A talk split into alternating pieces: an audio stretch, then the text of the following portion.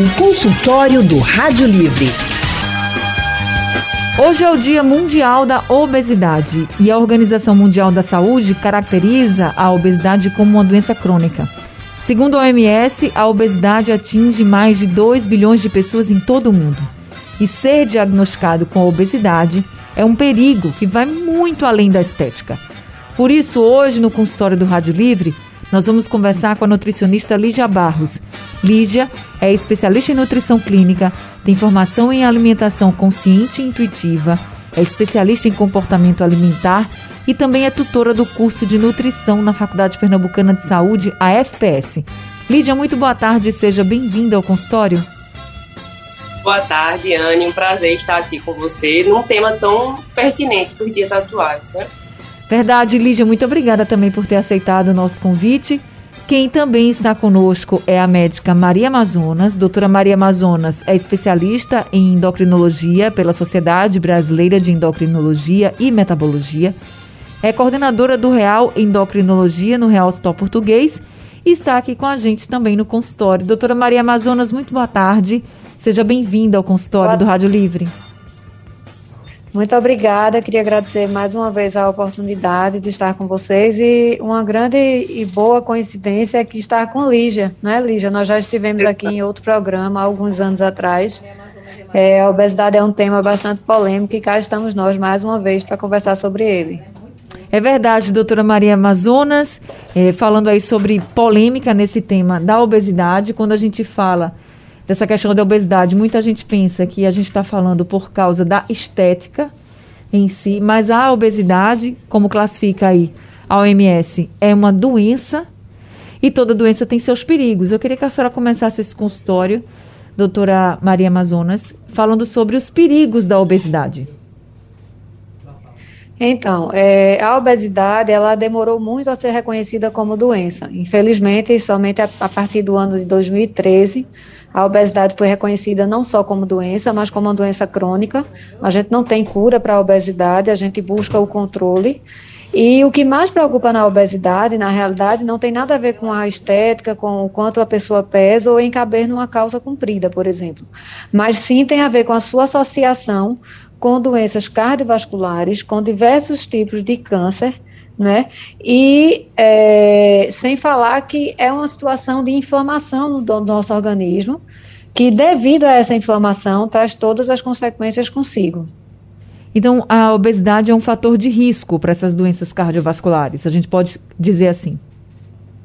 Sim, com certeza é um grande fator de risco. É, é o principal fator de risco para diabetes tipo 2. É, somente a gente se perde para a obesidade somente a hereditariedade, o histórico familiar. Inclusive, é, se, a, se, percebeu que a obesidade por si só poderia ser causa da diabetes tipo 2, quando nós começamos a ter um aumento considerável da população acometida pela obesidade. A obesidade por si só pode levar a, a diabetes. Hoje já se considera que a gente viva uma pandemia também de obesidade, né? E a senhora acredita que a pandemia que a gente vive da Covid-19 tenha piorado ainda mais esse cenário? Sem dúvida, né? É, a pandemia levou ao sedentarismo. A maioria das pessoas passaram a ficar mais em casa, então não foi simplesmente um sedentarismo é, associado à não realização de atividades físicas regulares, mas sim um sedentarismo de simplesmente não se, sai, não se sair de casa, não se andar para pegar um ônibus, é, não se descer na garagem para pegar um carro, não, não sair de casa. As pessoas passaram a ficar em casa. Associada à pandemia veio um aumento de ansiedade, de angústia, de preocupação, e a comida é, sem dúvida, alguma uma válvula de escape para um percentual importante da população, né, e tudo isso contribuiu para o aumento da obesidade. Tanto é que os últimos dados que nós tínhamos é que no Brasil nós tínhamos em torno de 20% da população obesa, e o dado mais recente, é, esse percentual subiu para mais de 24% da população brasileira hoje é portadora de obesidade. E sobrepeso, mais de 50% da população brasileira já tem algum excesso de peso. A gente ainda vai falar um pouco também sobre isso, sobre o excesso de peso, que você está acima do peso não quer dizer que você está obeso. E obeso não é só aquele que é, aparenta, né, aquela obesidade mórbida que as pessoas é, estão mais acostumadas a ver. Não é só esse. Tem pessoas que acham isso. que não estão obesas, mas estão.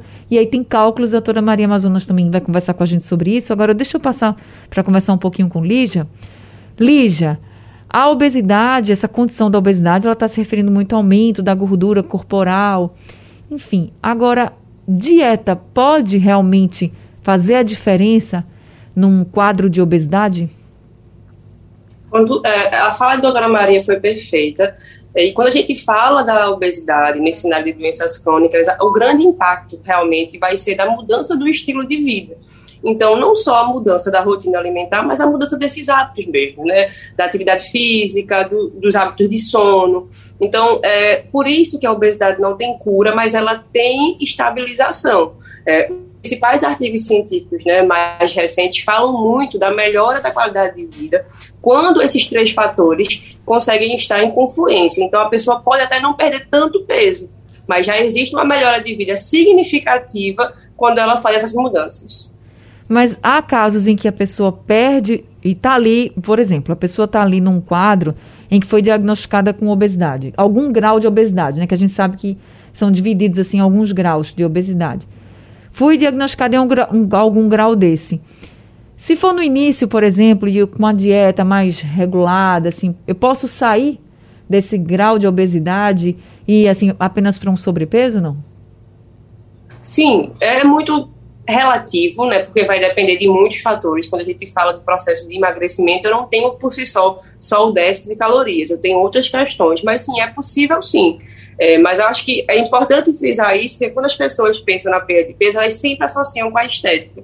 E aí lembrar que o foco é falar de qualidade de vida. Então, como a doutora Maria falou, uma situação pró-inflamatória que vai gerar outras doenças, né? Até a questão da perda da qualidade de vida em outras questões. A mobilidade fica é, dificultada por problemas ortopédicos. Então, é falar sobre isso. Então, a perda de peso ela vai ser secundária, né? Porque quando você pensa nesses muitos fatores, a gente precisa realmente focar no que é né, melhor para o paciente evoluir.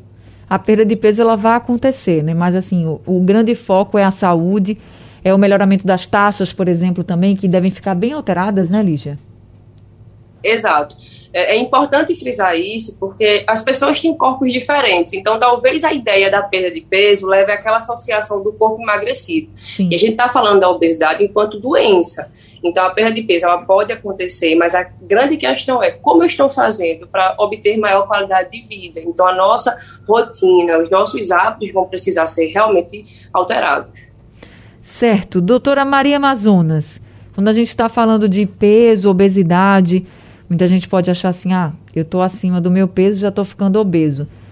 Quando é que realmente a pessoa entra num grau de obesidade? Como é que se faz esse cálculo? para diferenciar quem está ali com excesso de peso e quem já está com algum grau de obesidade?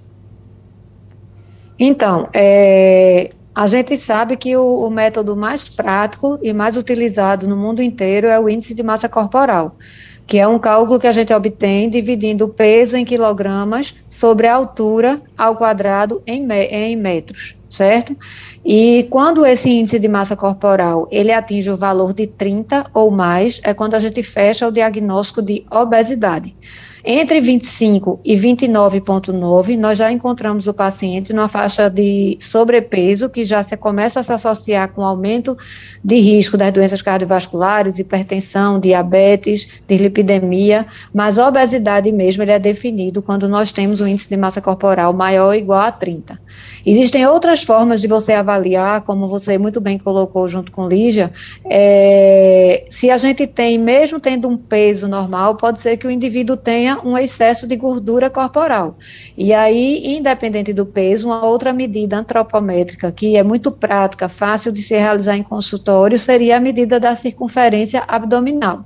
Então, a gente mede essa circunferência do abdômen do paciente entre a, a crista ilíaca, que é esse osso do quadril na porção superior mais alta, e o rebordo costal, que, digamos assim, seria a última costela. Entre uma e outra, você circula o paciente na circunferência abdominal e faz essa mensuração. Essa mensuração, ela é considerada, os valores de referência de normalidade, eles variam de etnias, entre as etnias, mas no Brasil se considera, é, em média, para os homens, uma circunferência abdominal acima de 94 e nas mulheres acima de 80, a gente já considera que ele tem um aumento de gordura é, abdominal, que também é chamada de gordura visceral, e que é a pior espécie de gordura, porque é a gordura que mais se associa com o risco de aumento das doenças cardiovasculares e a diabetes. Né? É, só assim, para comparar o biotipo, é muito frequente a gente ver pessoas magrinhas, mas que são buchudas, né? Que a gente Isso. diz, ah, é aquela barriga da cerveja. Então, esse biotipo, apesar de às vezes eles terem um índice de massa corporal normal, eles podem sim ter um, um excesso de gordura e que se associa da mesma forma ao risco de aumentado de diabetes, doença cardiovascular e câncer. O doutora Maria, quando a pessoa está nesse quadro, né, que já está num um aumento da gordura corporal, que já está entrando num quadro de obesidade, como é que se faz um tratamento? A gente falou um pouco da dieta com Lígia, mas também precisa entrar no medicamento, por exemplo, ou não? Sim, em muitos casos sim. É, o medicamento, na verdade, ele não é mandatório a partir do momento que o objetivo de toda e qualquer medicação para o tratamento da obesidade é para conseguir ajudar a pessoa a é, seguir dieta e adquirir a perda de peso. É, o que a gente realmente precisa e trabalha é em ajudar o paciente a conseguir fazer dieta, levar uma qualidade, é, ingerir uma alimentação de melhor qualidade e fazer atividade física regular. É, esses dois componentes eles são essenciais. Quando a gente está diante de um paciente que ele já tem um índice de massa corporal de 27, por exemplo, ou um pouco mais, que seria ainda o sobrepeso. Mas se ele já tentou dietas, se ele é um paciente que além de ter um sobrepeso, ele tem hipertensão, ou diabetes, ou dislipidemia, e ele já tentou melhorar esse quadro só com dieta e exercício e não conseguiu, a gente já pode pensar na associação com alguma medicação que atue ou inibindo fome, ou aumentando a sensação de saciedade, ou seja, com que faz, ajudar o paciente a se sentir pleno, se sentir satisfeito com a menor quantidade de comida. Quando nós estamos diante de um paciente com índice de massa corporal de 30 ou mais, ele já tem indicação formal do uso é, auxiliar de medicação. A medicação ela não é o tratamento da obesidade. O tratamento é dieta e exercício. A medicação ela é uma, ela é uma suplementação ao tratamento da obesidade. É, o que é muito preocupante, que a gente tem hoje de dados, é que em torno de 95% dos pacientes que conseguem perder peso, eles, em algum momento, eles vão recuperar aquela perda de peso. Então, eu diria que o mais difícil não é perder peso, mas é manter essa perda. E aí, nessa fase de manutenção de perda, a visão do tratamento medicamentoso hoje não é mais o de antes. Quando a gente olhava para um paciente obeso e dizia, olha, eu vou fazer esse remédio para você, você tem aí 90 dias para aproveitar do efeito dele. Não é isso mais que a gente propõe. A proposta do endocrinologista hoje, baseada em evidências com trabalhos científicos, pesquisa envolvendo um número imenso de pacientes, é que a obesidade ela é doença, ela é crônica, ou seja, ela não tem cura e, portanto, ela precisa ser tratada como doença crônica. Do mesmo jeito que a gente usa de forma contínua medicação para pressão arterial aumentada, medicação para diabetes, a gente vai usar também medicação para obesidade de maneira contínua. E lógico que isso requer uma acompanhamento contínuo com um profissional adequado para essa doença, que geralmente são os endocrinologistas, é, associado com o tratamento multidisciplinar com a nutrição e, em vários casos, a gente precisa de um educador físico e também do apoio psicológico ou psiquiátrico. É, esse paciente deve estar sempre acompanhado, porque a medicação que hoje está bem indicado para ele pode, pode ser que não, é, não seja mais a medicação adequada em seis meses, em três meses, enfim. A gente obtém um melhor resultado de perda de peso e controle manutenção dessa perda de peso quando o paciente faz uma, um acompanhamento contínuo. É, gente, é uma situação delicada que precisa de muita atenção, muito cuidado também e acolhimento, porque uma doutora Maria Amazonas colocou que às vezes precisa de um acompanhamento psicológico, por exemplo, porque a gente sabe que as pessoas com obesidade, elas sofrem com muitos estereótipos, elas sofrem com preconceito, e isso a gente não pode deixar acontecer. A gente tem que combater de fato, tem que acolher a pessoa e tentar ajudar de todas as formas. O consultório do Rádio Livre. Consultório do Rádio Livre hoje falando sobre os perigos da obesidade. Nós estamos no Dia Mundial da Obesidade, que é uma doença crônica. Nós estamos conversando com a nutricionista Lídia Barros e também com a médica endocrinologista doutora Maria Amazonas. E já temos alguns ouvintes com a gente. O Ricardo de Nova Descoberta é quem está agora ao telefone. Ricardo, muito boa tarde para você, seja bem-vindo ao consultório. Boa tarde, Anne. Boa tarde a todos os todos os doutores. Eu assisto a senhora toda tarde, mano, na Rádio Jornal. Oi, irmã, eu tenho três perguntas, por favor. É rapidinho. A primeira é que a doutora disse que eu empatou de eu comer macarrão, biscoito e pão. E não disse que era que eu tinha. O que é que eu tenho, por favor? E a segunda, que eu tenho uma colega que ela é gorda. Não, ela não é gorda não, ela é magra e tem uma barriga muito grande e é diabetes. O que, é que quer dizer isso? E a outra, quem, quem toma remédio controlado tem problema de ereção, entendeu? Tá certo, muito obrigada, viu, Ricardo, pelas sua, suas perguntas, pela sua participação. É, Lígia, ele trouxe aqui pra gente um enigma, né? Porque ele botou assim, ó. Eu a médica falou para não comer pão, biscoito, macarrão. O que é que eu tenho? Ela não disse. O que você acha assim que ele pode ter de alterado para ela poder dar essa orientação? Veja, foi bem genérico, pois é. difícil é. de, de dizer realmente, né? Ele pode ter desde uma alteração, né? de triglicerídeos, como ela pode ter pensado no excesso de peso. Então, eu acho que ele realmente deveria perguntar a ela e discutir com ela realmente as preferências alimentares dele, né, entender como esses alimentos que ele citou, eles estão na rotina, se ele come em excesso, como é que vai ser essa distribuição. Né, porque ele pode estar fazendo um quadro mais agudo e aí a retirada desses alimentos imediatamente faria diferença, mas a longo prazo ele vai precisar pensar em um hábito que vai ser variado e que esses alimentos podem fazer parte sim. Então, assim, não tem como a gente dizer o diagnóstico, mas vale ele pensar nisso. Então, assim, quais são esses alimentos que estão em grande maioria? Será que ele tem uma alimentação variada? Será que ele realmente come muito industrializado e é por isso que ela pediu para retirada do biscoito? Sabe? Que se ele tem um, um consumo muito grande de carboidratos e aí diminuir o macarrão faria realmente a diferença, eu acho que vale ele discutir novamente com o profissional que o acompanhou. Tá então feita a orientação para você, Ricardo. Agora, doutora Maria Amazonas, ele vem aí com um perfil de uma amiga que é considerada magra, mas que tem uma barriga mais saliente, vamos dizer assim. Pergunta o que é que pode ser isso. Eu acho que ele falou isso quando a senhora colocou essa questão do perigo das pessoas com a gordura visceral quando tem a barriga mais saliente, vamos dizer assim, né? Então, vale um, uma, uma avaliação, doutora? É, então, esse perfil do abdômen aumentado, né, uma pessoa que parece ser magra, mas que pode ter esse, esse abdômen é, protuso, isso pode se dever a duas questões, né? A mais comum que a gente vê hoje é realmente uma ingesta alimentar exatamente dessas coisas que a médica pediu para ele parar de ingerir. Então, as pessoas que fazem uma dieta muito rica em carboidratos simples, que é o que a gente chama, e que traduzindo para a população, que seriam os carboidratos simples, seriam as farinhas, né, brancas principalmente, então o açúcar, o trigo, consequentemente pão, macarrão, doce, bolacha, biscoito e também a comida do milho. Então, o cuscuz também se inclui nisso, a tapioca. Esses alimentos, eles podem levar a um acúmulo de gordura abdominal e levando a esse aumento, é, essa, essa barriga protusa, essa pessoa se tornando barriguda. Uma outra probabilidade que pode ter colaborado com esse aumento do volume abdominal, ele não falou a faixa etária da amiga dele. Foi. Mas as mulheres, quando entram na menopausa, é, e que com isso a gente tem uma queda dos níveis do, do hormônio feminino, que é o estrógeno, é, tende a haver uma modificação da distribuição da gordura corporal, podendo haver um maior acúmulo de gordura na barriga, no abdômen, e começa a haver uma, assim, as pernas e os braços começam a ficar mais finos e a gordura de tronco aumentar.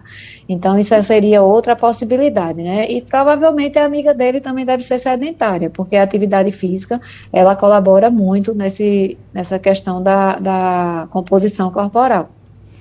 Respondido, então, para o nosso ouvinte Ricardo. Lígia, quando a gente fala de obesidade e fala nessa vamos, vamos chamar assim, de reeducação alimentar, né, ou, ou até mesmo numa dieta, essa, essa reeducação, essa dieta, ela pode começar assim de repente, tem que ser de uma vez. Como é que você orienta?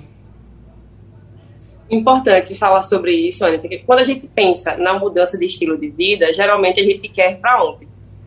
E aí lembrar que o ganho de peso, normalmente, ele não foi é, alcançado do dia para a noite, ele foi também um processo. Então é importante que a mudança da rotina alimentar também englobe isso. E uma coisa que é extremamente importante é que essas mudanças elas se encaixem no dia a dia da pessoa, então que faça sentido né, de acordo com a rotina, de, de acordo com as condições socioeconômicas, e que sejam metas viáveis. Não adianta a proposição de uma mudança do dia para a noite que daqui a um mês não vai é, se manter. O doutora Maria falou, foi de extrema importância, lembrar que o tratamento ele é a longo prazo, por que não dizer contínuo, né, até né, o final da vida. Então, assim, dessa forma, a mudança da alimentação ela também participa desse processo.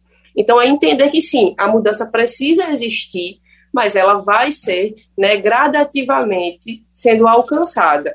Porque a gente fala muito disso. Como é, se falou anteriormente também, essa questão do reganho de peso, ela tem, ele tem um impacto muito grande também para o metabolismo e também para a consolidação desses hábitos. Então é muito mais importante que a pessoa que quer fazer a mudança, ela consiga encaixar pequenos hábitos ao longo do dia, consolide isso do que essa perda repentina que vai gerar reganho de peso e que não vai ter mudança efetivamente do estilo alimentar. Então, gente, é muito importante a gente falar sobre isso para ninguém sair fazendo, ah, não, estou acima do peso, estou com medo de estar num grau de obesidade, agora eu vou fechar a boca de uma vez não vou comer mais nada e assim eu vou conseguir. Você pode também ter outros problemas. A gente vai ouvir agora a mensagem que Carlos Alberto nos mandou pelo nosso WhatsApp. Vamos ouvir. Veja bem, uma pergunta para as doutoras aí. Quando a pessoa, né, que esse índice de massa corporal que é feito aí, esse cálculo que é feito, mas quando a pessoa tem as pernas grossas, né, a panturrilha também muito grossa, os braços grossos, mas não tem muita barriga. Mas o cara vai lá, se pesa, ver a altura, tudinho. Se ele for fazer esse cálculozinho aí do índice de massa corporal, vai dar acima. Mas ele não tem muita barriga, ele tem só o, o, o, essas partes que eu falei, grossa, né? Vamos dizer assim. Então, doutora Maria Amazonas, tá aí a mensagem do nosso ouvinte, Carlos Alberto. E eu acho que o que ele quer perguntar é se a gente deve levar só em consideração o peso mesmo, fazendo esse índice de massa corporal, ou se a gente deve realmente ir para um especialista e ver de fato se aquele peso ali que está sendo colocado como bruto ele se encaixa de fato num quadro de obesidade ou não. Você pode ter um peso até um pouco maior do que o esperado e não estar num grau de obesidade. Então, é, a pergunta dele foi muito boa, né? É muito bem-vinda para a gente ter esse espaço para poder expor mais ainda o que seria a obesidade. Veja, todos os estudos que avaliam peso corporal independente da composição corporal e risco cardiovascular, eles se associam ao aumento de câncer, diabetes tipo 2 e é, doenças cardiovasculares. Ponto peso é um fator de risco, independente. Agora, se o paciente ele está acima do peso, mas ele tem um percentual de massa magra bom, ou seja, se ele tende a ter, ele está chamando grossa, o grosso pode ser as custas de gordura e muscular, mas se ele tem uma perna musculosa, se ele tem braços musculosos, melhor do que se ele tiver acima do peso, é, principalmente as custas de gordura. Né? Por exemplo, a gente sabe que é, as pessoas que têm um corpo em formato de pera, ou seja, que têm uma cintura mais fina e com o quadril e as coxas mais largas, são pessoas que esse tipo de deposição, até mesmo de gordura, ela é associada com um menor risco cardiovascular. Ela se associa a um, um a, a, um padrão de pessoas que têm um histórico de diabetes, doença cardiovascular, mortalidade por AVC reduzido quando comparado às pessoas que têm uma gordura de quadril menor. É, mas aí, ao mesmo tempo, quem tem uma gordura de quadril menor é porque, consequentemente, tem uma gordura abdominal maior. Então, gordura de tronco menor do que a gordura de quadril, que é como ele está perguntando, isso é benéfico? É sim, mas nunca deixar de considerar o peso. Existem outras medidas antropométricas que podem ser levadas em conta também para avaliar risco cardiovascular. Então, a circunferência do terço superior da coxa, quando é aumentada, se associa a menor risco cardiovascular. Quando a gente tem uma circunferência de panturrilha, aumentada, ótimo, mas se a gente tem uma panturrilha muito fina, principalmente numa, numa paciente de idade, isso pode ser reflexo de sarcopenia, ou seja, de uma perda importante de massa muscular.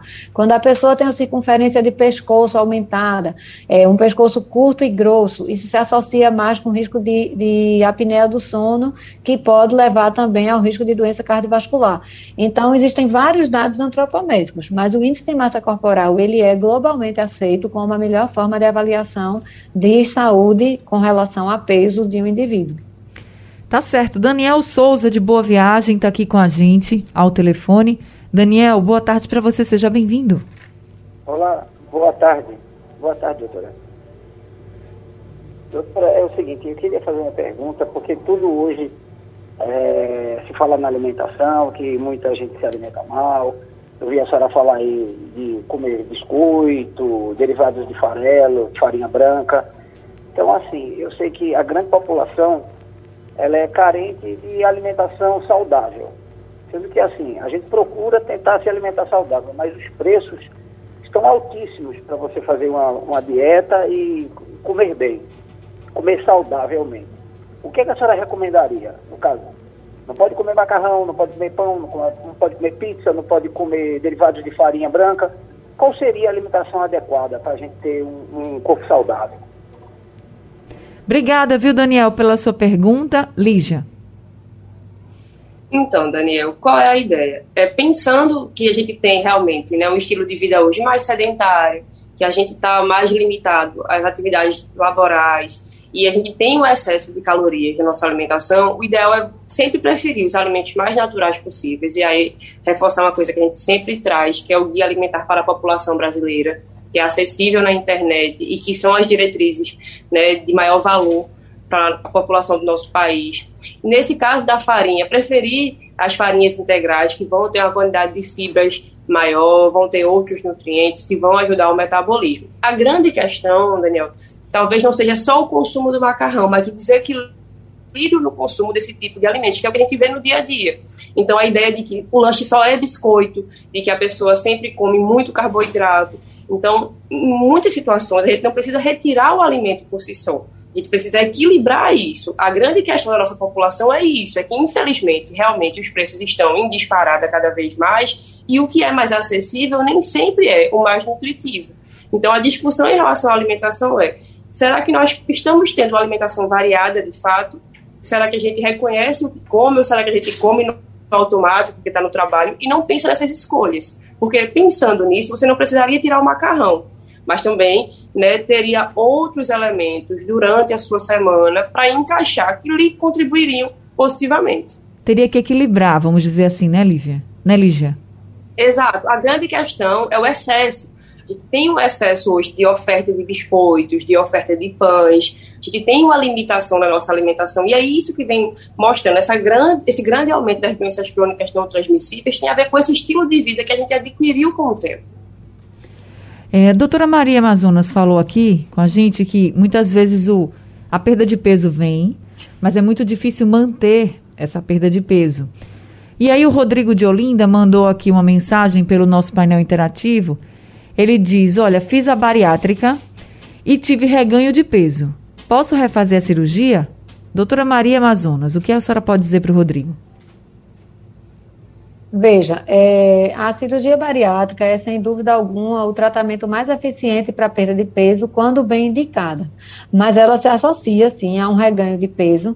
Geralmente ele aparece a partir do terceiro ano após a cirurgia, no final do segundo ano para o início do terceiro ano após a cirurgia bariátrica. É bem frequente essa é, uma recuperação e a pessoa recuperar até 30% do peso perdido, do excesso de peso perdido. Então, assim, vamos supor que uma pessoa pesava 100 quilos, ela perdeu pós-cirurgia bariátrica, foi para 60, mas ela recuperou 15 quilos. Isso ainda está dentro do esperado. Então, ela foi de 60 para 75, ainda ficou com uma, uma, um balanço negativo de peso de 25 quilos. Então, essa recuperação de até 30% do que a pessoa perdeu é, após a cirurgia é esperado.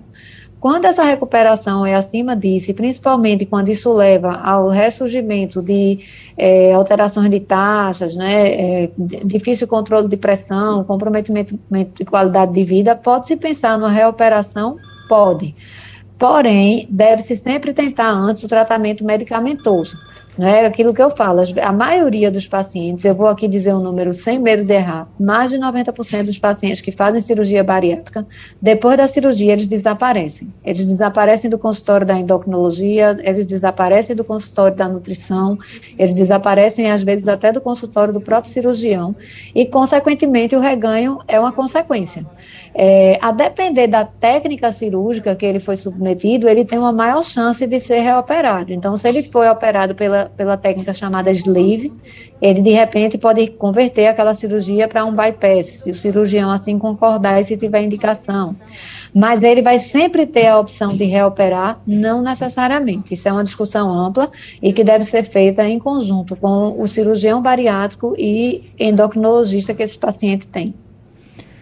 Então, todo cuidado é pouco, não, não vamos logo para para o método da cirurgia, né? Acho que precisa realmente voltar para o seu médico, viu, o Rodrigo? Volta para o seu médico, dá uma conversada, conversa bastante para ele te dar a melhor orientação. João Carlos de São Martim, Lígia, mandou uma mensagem aqui para você. Ele disse: olha, os prazeres da vida é comer. Mas será que para ser saudável a gente vai precisar comer sempre legumes, frutas, verduras e folhas? Lígia?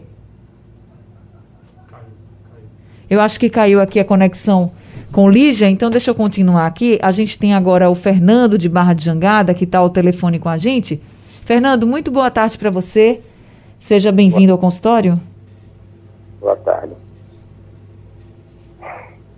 Oi, Fernando, pode falar. Oi, sim, tá, tá ouvindo, né? Sim, sim, tô lhe ouvindo. Sim, veja bem, aqui a doutora falou aí sempre sobre equilibrar a alimentação e falou sempre sobre biscoito. Então eu estava aguardando ela falar assim, hortaliças, é, entendeu? Essas coisas assim, né? Porque hum. eu, eu propriamente gosto muito assim de comer é, macaxeira, batata, inhame e como salada todos os dias. Eu tenho 62 anos e vivo na estrada, sou caminhoneiro. Aí veja bem, e eu como salada todos os dias e uma coisa também eu quero saber dela é se o alho vem me ofender, porque também eu como alho todos os dias. Pronto, é essa a minha pergunta. Tá certo. Deixa eu fazer então para Lígia. Lígia tá me ouvindo agora? Lígia? Lígia, a gente não está conseguindo lhe ouvir. Vê se o microfone está ativado. É porque, gente, nós estamos fazendo essa entrevista pela internet. Aqui. Agora, agora estamos, estamos lhe ouvindo. Tem duas perguntas para você. Uma do Fernando, que ele diz que gosta muito de macaxeira, inhame, as raízes, né, que são muito consumidas aqui no Nordeste. E gosta também muito de alho, pergunta se alho faz mal, porque ele diz que consome muito alho. E o João Carlos de São Martim está perguntando se para ser saudável a gente vai ter que comer sempre legumes, frutas, verduras e folhas. Então, é sempre lembrar, gente, o contexto de saúde ele leva em consideração tudo. Então, quando a gente fala de ter uma alimentação que priorize esses alimentos, é porque esses alimentos realmente têm né, uma quantidade de nutrientes que vai contribuir para uma boa vida, né, para ter um metabolismo adequado, para a manutenção das taxas metabólicas, como a gente está falando, né, regular glicemia no sangue, enfim. Então, não é só isso. É lógico que se a alimentação tem essa, esses alimentos como base, ela vai ser realmente né, muito mais nutritiva. Mas a gente sabe que sim, alguns alimentos têm né, a inserção nas famílias por questões sociais, até pelo sabor mesmo que a gente gosta. A grande discussão é, a gente hoje em dia cada vez mais come menos produtos como esses, então menos frutas, menos verduras, menos, menos tubérculos, né, como ele, o, o outro ouvinte falou, menos macaxeira, menos inhame, em detrimento de produtos industrializados. Então, não é que a alimentação vai ser só isso, mas a base vai ser essa. Então, a questão é equilibrar, tá, João? Obrigada pela sua participação aqui também. E o alho faz mal? Não, o alho tem grandes propriedades anti-inflamatórias. A gente tem o costume de utilizar né, na, nas nossas preparações como forma de tempero, mas ele pode sim ser inserido na alimentação. Aí eu volto uma questão. É, a quantidade de tudo é que vai fazer a diferença nessa questão do benefício ou do malefício. Ele não vai também comer só alho ou em quantidades que ele possa se sentir desconfortável, de repente, né, ter um, um desconforto gastrointestinal. Mas se ele consome e isso não lhe causa nenhuma problemática, não tem por que retirar. Inclusive, isso vai fazer é, muito bem para ele. Respondido então para o nosso ouvinte. Agora, doutora Maria Amazonas, a gente está falando muito de alimentação em relacionada à obesidade, mas a obesidade só está relacionada a uma má alimentação ou tem outras condições que também possam nos levar a ter um quadro de obesidade? É, a obesidade ela é uma doença multifatorial. Né? Na verdade, a alimentação é um dos fatores, talvez o que tenha uma ação, sem dúvida alguma, mais direta, mas a gente tem um papel da genética muito forte, a hereditariedade, então a questão familiar, ela está é, amplamente envolvida, a questão genética, a questão do ambiente onde a, onde a pessoa cresce, é, os hábitos dessa família, em que ela, em, onde o meio onde a pessoa é, se encontra inserida, então ela é uma doença multifatorial. Agora, é, às vezes é muito frequente no consultório a gente receber o paciente ele dizer: Ah, eu estou acima do peso porque minha mãe também é gorda, minha avó é gorda, meu pai é gordo, minha irmã é gorda. Então, é, o que é muito importante quando uma pessoa parte para querer o tratamento da obesidade, ela precisa estar aberta a compreender uma relação direta causal. Se ela quer modificar o corpo, o comportamento alimentar dela, a atividade física que ela tem daquele momento é compatível com aquele peso que ela enxerga perante o espelho. Se ela quer ter um peso menor, ela vai ter que buscar uma mudança de comportamento. Não adianta a gente ficar debatendo no consultório a história familiar, é, as tendências, como um ouvinte colocou, ah, mas a vida é feita de, de alegrias e comida traz alegria. Tudo bem, mas se a pessoa busca uma melhoria de peso, se a pessoa busca saúde, ela tem que estar aberta a uma modificação comportamental. É multifatorial? É, mas o que é que a gente tem é, comprovadamente que leva a um bom resultado? É dieta.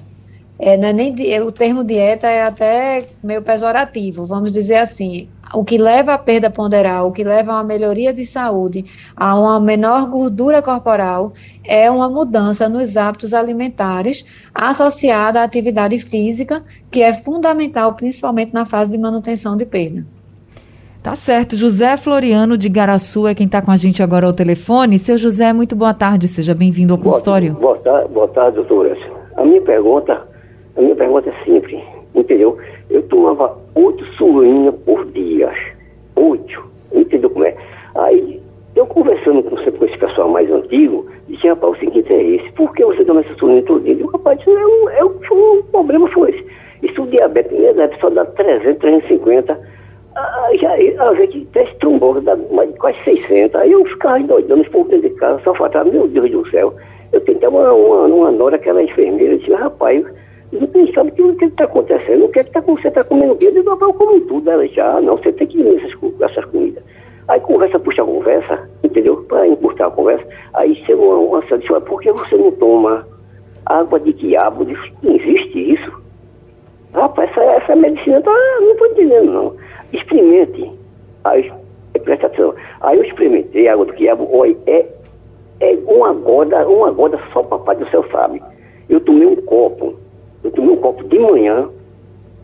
Quando foi de 11 horas, eu, eu tomei a, a sulina. Aí quando foi de tardezinha, eu tomei outro copo. Quando minha filha largou do serviço, a minha fez, meu pai, vamos tirar aqui, medir a sua, a sua, como é, a sua diabetes, eu embora, minha filha. Ela disse assim, já vou medir já com medo, você ficou feio. Eu digo, eu tomei uma gota de quiabo, que ensinar, disse, mas, essa medicina não existe, mas vamos ver. Aí quando mediu, quando mediu, parece uma mentira, deu 200 e pouco, eu digo, meu Deus, que alívio. Presta atenção. Aí quando foi de noite, deu 9 horas do noite, 10 horas, não comi mais nada. O meu tá água de quiabo, quando foi de manhã foi problema. O que aconteceu? 89.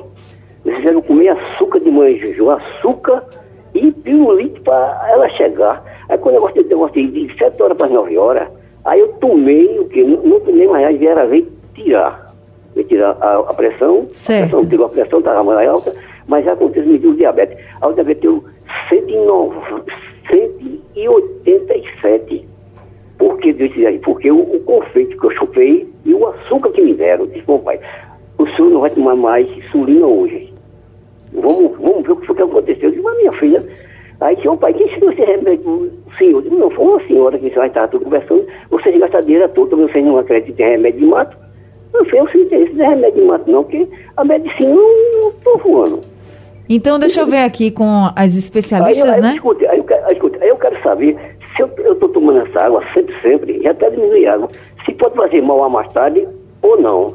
Então, deixa então, muito obrigada, Sr. José, por trazer para a gente aqui o seu relato. Doutora Maria Amazonas, o que a senhora acha? Então, o que é muito evidente na história de seu José, eu não sei se eu entendi errado, porque estava meio partido, mas ele disse: quando foi mais tarde, eu tomei outro copo de água de quiabo e não comi mais nada. Então, assim, o que provavelmente estava vendo é que seu José vinha usando as insulinas, porém ele não vinha fazendo dieta. Isso é uma grande possibilidade. E aí, quando ele associou a água de quiabo, e principalmente, ele não é nem que ele associou, ele substituiu a alimentação por água de quiabo a água de quiabo praticamente não tem nada de, de glicose. Né? Consequentemente, ele controlou a, a, glicose dele não porque a água de quiabo é um remédio eficiente, mas porque ele se alimentou de menos carboidrato. Porque na hora em que ele não comeu no almoço, de repente, a farinha, o arroz e feijão no mesmo, na mesma quantidade, na hora que à noite ele não comeu o pão, ele não comeu a, o cuscuz, a rodela de inhame, e se empanturrou de água de quiabo, isso pode ter sido um dos motivos. Mas, assim, o que é muito importante o seu José considerar é que ele deve voltar ao médico dele e conversar sobre o ocorrido. Não tomar atitudes por conta própria, não substituir a insulina pela água de quiabo, porque se ele usa insulina com essa regularidade, é porque ele é, sim, um paciente que deve precisar muito da insulina nesse momento. Tá certo. Gente, o tempo do nosso consultório acabou. Queria agradecer muito a todos os ouvintes e também a doutora Maria Amazonas pelos esclarecimentos e orientações aqui para nós, para todos os nossos ouvintes. Muito obrigada, viu, doutora Maria? Muito obrigada a todos vocês pela oportunidade, por compartilhar aqui conhecimento e aprender com, também aí com Lígia e com vocês, nessa troca de experiências. Foi muito legal, seja sempre muito bem-vinda aqui com a gente no consultório, doutora Maria Amazonas. Muito obrigada, bom fim de semana. Lígia também, Muito que obrigada. é uma querida. Obrigada, Lígia, por mais esse consultório, pelas orientações. Bom fim de semana para você. Obrigada, Anne. Prazer estar aqui, doutora Maria, com a senhora. Sempre aprendo muito. Né? E dividindo com a população essa, esse cuidado de que tem que procurar os especialistas para lidar com a saúde da melhor forma. É verdade. Obrigada também aos ouvintes. Consultório terminando agora. O Rádio Livre também. A produção é de Gabriela Bento. Trabalhos técnicos de Edilson Lima, Sandro Garrido e Emílio Bezerra, no apoio Valmelo, no site da Rádio Jornal Isis Lima e a direção de jornalismo é de Mônica Carvalho. Rádio Jornal. Liderança absoluta. Rádio forte o tempo todo.